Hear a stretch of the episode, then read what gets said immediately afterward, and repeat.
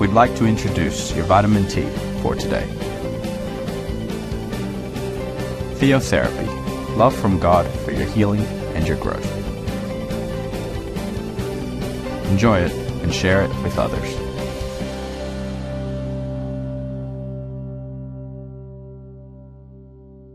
Hello, family. Welcome to our Vitamin T. It is a pleasure to be here with you all. Today, family, I'd like to share a topic that's called breaking news. And for this, I'd like us to start off with a passage that comes from Hebrews chapter 4, verse 12. For the word of God is alive and active, sharper than any double edged sword.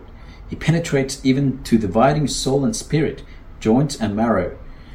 It judges the thoughts and attitudes of the heart.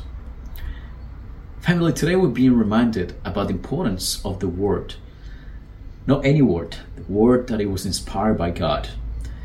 The Word that it's been given to us as a guideline for us to live, as a guideline for us to operate, to act, to think, and to cover any areas of our lives. Sadly, the Word God is current, family And a lot of times we forget and I take it out of context when we think it's just a history book, or we might think it's not caring for us anymore. But the truth of the matter is that the Word of God is powerful and it's alive. And when I say it is alive, it means that it talks to us on a day to day. It is caring because it talks to your particular situation at that point in time in your life. And what it means is, family, that is that once we exercise studying and reading the Word of God on a daily basis, with a communion with the Holy Spirit, will be spoken to through the Word, will be taught, will be reminded, will be guided, will be directed, will be corrected as well. It is a word that brings a lot of revelation to our lives, family. And when I said uh, it reveals, it, it comes as a revelation, it means, family, that once we have the discipline of following the Word of God, and have the desire to follow it and study it, the Lord will talk to us through the Word. He'll provide us answers to the questions that we might have.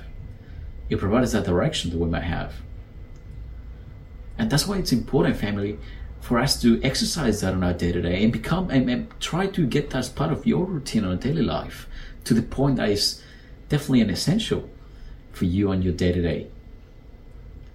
As the Lord would prepare us for the day ahead with the Word, He would instruct us. Perhaps He would talk to us about what we should do what we shouldn't do, about the way we should operate or the way we should talk to that particular person. It truly is a guidelines. I, I, I use a, I use a, a manual for life. So it's definitely something that we need to look forward to in our day to days. And when I say the topic of breaking news, we need to treat it like the breaking news. When we watch the news on a day to day, every day there's there's different news. It's current, is whatever happened in the day to day. So we be with the Bible is the same family. Every day it would talk to us differently. Every day it would speak in a different way to our to our lives. You know, bring different teachings in our day to day. No matter how many times you're gonna read the Bible, over and over again. It has the ability, and it's the only book that has the ability to talk to you differently every time. And surprise, surprise, that particular time, it is the time that you needed to hear. It is that direction that you needed, that you were waiting for, perhaps.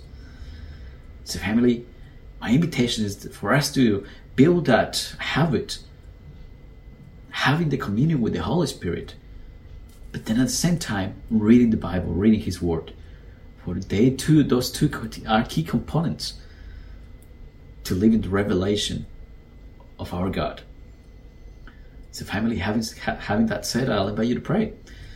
Thank you, Holy Spirit, for this opportunity you have given us to understand the importance of your word, to understand that you have the guidelines for our lives, you have the direction through your word.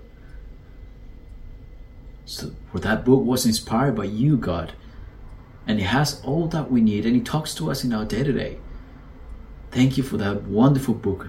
Thank you for that wonderful uh, user guide for our lives you have brought us, in which you will talk to us every time. Allow us to understand your message, allow us to understand your word, Allow us to study further and deeper so we understand the meaningful directions that you have, the meaningful uh, guidelines that you have, and directions that you have for us. I pray that you give us the wisdom, the spiritual intelligence, and all the elements that we need to every day get more out of your word, to understand it more so we can share it and teach it to others. Thank you, Holy Spirit, for this time that you have given us. I pray that you bless every heart that is listening to this message, and we prayed to you in the name of Jesus. Amen. Okay, family, well, it has been a pleasure to be here with you all, and I hope you have a good day. Bye bye. Thank you for being with us. Remember that in your church family, Este Camino, we're here to serve you.